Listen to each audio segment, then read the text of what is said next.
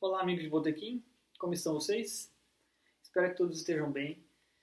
Nesse encontro falaremos sobre as orquestras populares da época de ouro da música popular brasileira.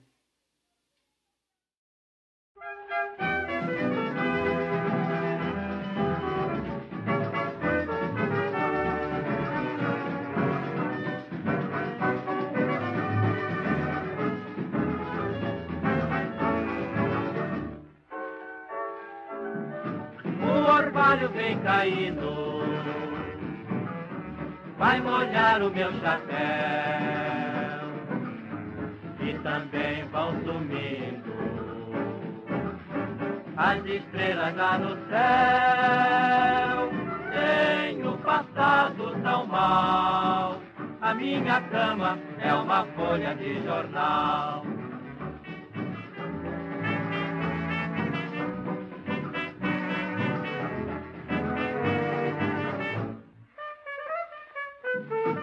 O orvalho vem caindo. Até o começo da época de ouro, a maioria dos arranjos ali eram tocados por algumas bandas ou conjuntos mesmo. Havia muita música instrumental tocada pelas bandas militares, por algumas orquestrinhas, e as músicas cantadas, que eram acompanhadas por grupos, né, muitas vezes grupos que tinham formação de choro, por exemplo, mas a, aquela orquestra mais bem delineada e um pouco mais volumosa foi acontecer mesmo, e os arranjos mais complexos foram acontecer ali no começo da época de ouro. Então, assim, as duas figuras mais importantes dessa época, como orquestradores, maestros e arranjadores, foram Pixinguinha e Radamés Inhatali. Começando por Pixinguinha, ele tinha uma, tinha uma experiência muito grande já quando ele foi contratado pela Vitor em 29 para fazer os arranjos né, da, das partes orquestrais do, da, das canções. E ele deu essa característica, esse sabor muito brasileiro para esses arranjos, né? porque ele tinha uma, uma, um conhecimento muito grande dos conjuntos de choro, dos estilos de música brasileiros.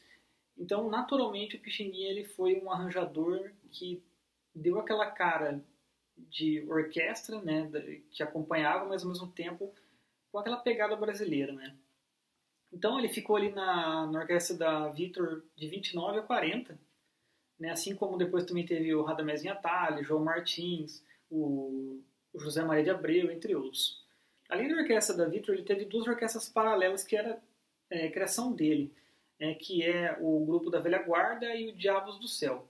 Ele teve né, os Oito Batutas antes, né, que foi aquela, aquele grupo grande de músicos que ele fez excursão. Então, o, esse grupo da Velha Guarda foi um intermédio entre os Oito Batutas e o Diabos do Céu, que em questão de complexidade, né, ele refinou muito os arranjos na época do Diabos do Céu.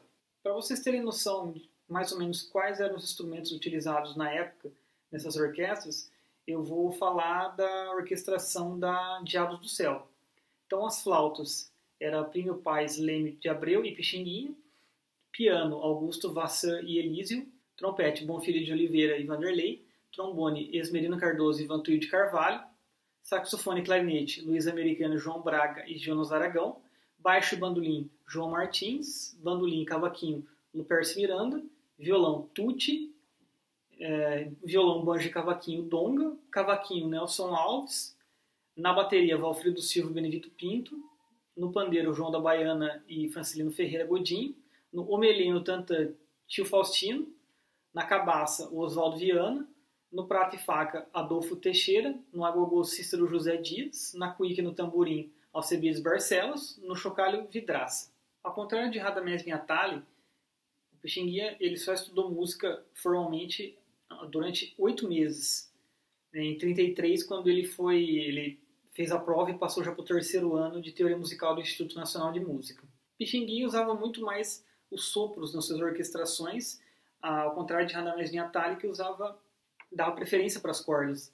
Então, um bom exemplo de orquestração que usa muitos sopros e de uma maneira muito rítmica é a, o arranjo do Pixinguinha para Na Virada da Montanha, de Lamartine Babo. A orquestração é piano, dois saxofones, duas trompas, um trombone, um banjo, um baixo, uma bateria, uma cabaça e um pandeiro. Vamos ouvir.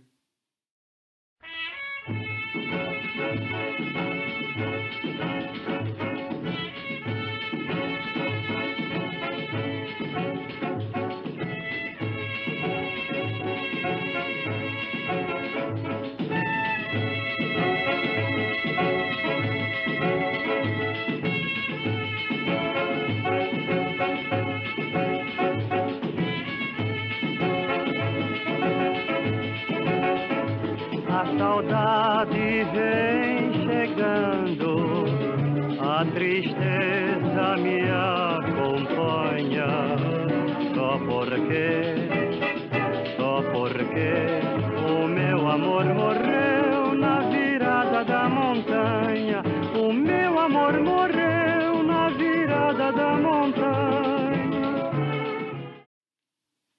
Vamos ouvir agora Linda Morena. Agora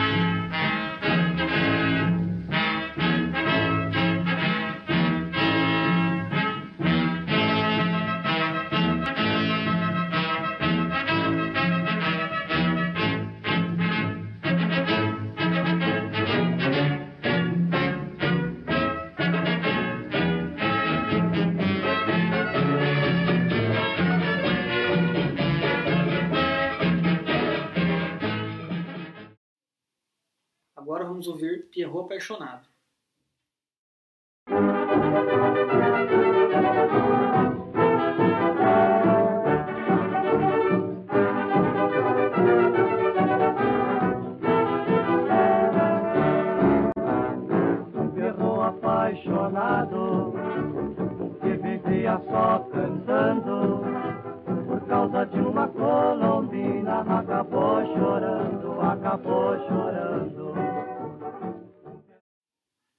Agora vamos ouvir grau 10.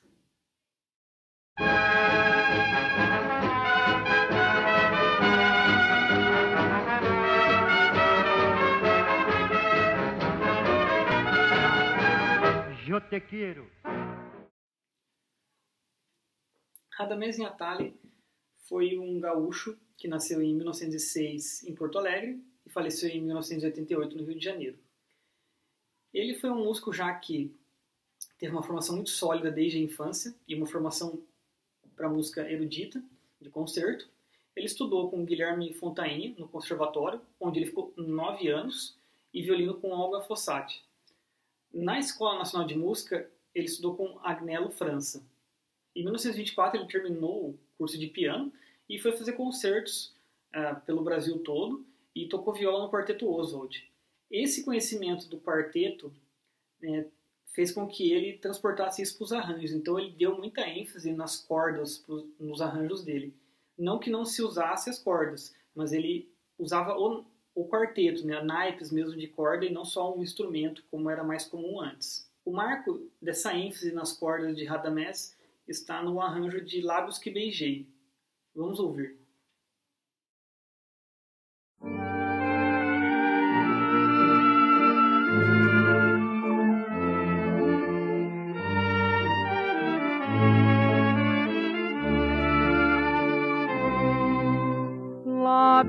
Que eu beijei, mãos que eu afaguei, numa noite de luar assim.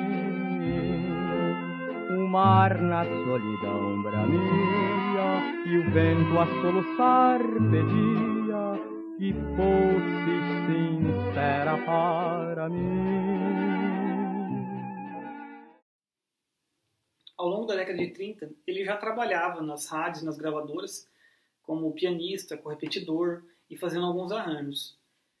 Mas em 39 ele foi de fato contratado pela Vitro e depois pela Rádio Nacional, onde ele ficou muitos anos, e na gravadora Continental, convidado por Braguinha, vivendo seu auge ali de 1943 até o começo dos anos 50. Vamos ouvir agora um dos seus mais icônicos arranjos, que é o da Aquarela do Brasil. Outro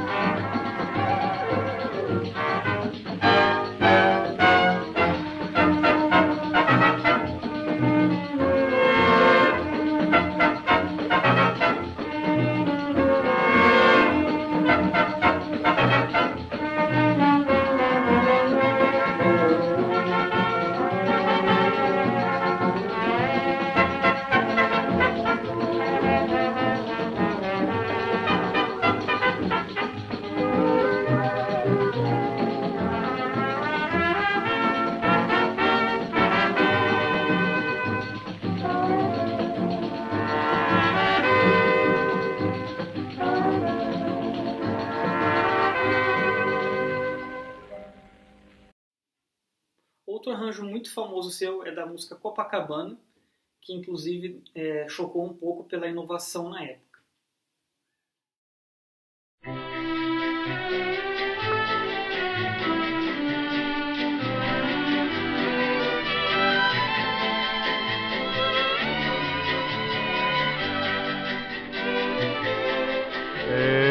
Existem praias tão lindas, cheias de luz. Nenhuma tem o encanto que tu possuis. Tuas areias, teu céu tão lindo, tuas sereias, sempre sorrindo. Copacabana, princesinha do mar. Pelas manhãs tu és a vida cantar. E à tardinha ao sol poente deixas sempre uma saudade na gente. Outras orquestras famosas da época e arranjadores também são, por exemplo, a Pan-Americana de Simon Boltman, a Tabajara, a orquestra de Romeu Silva, Arnold Gluckman, Fonfon, as das gravadoras, como por exemplo Guanabara, Parlophone, entre outras. E aí galera, curtiram o papo de hoje? As orquestras e os arranjadores tiveram um papel importantíssimo na qualidade e na sonoridade da música da época de ouro. Semana que vem falaremos de outro elemento que foi importantíssimo nessa sonoridade, os grupos vocais e conjuntos regionais. Um abraço e até lá.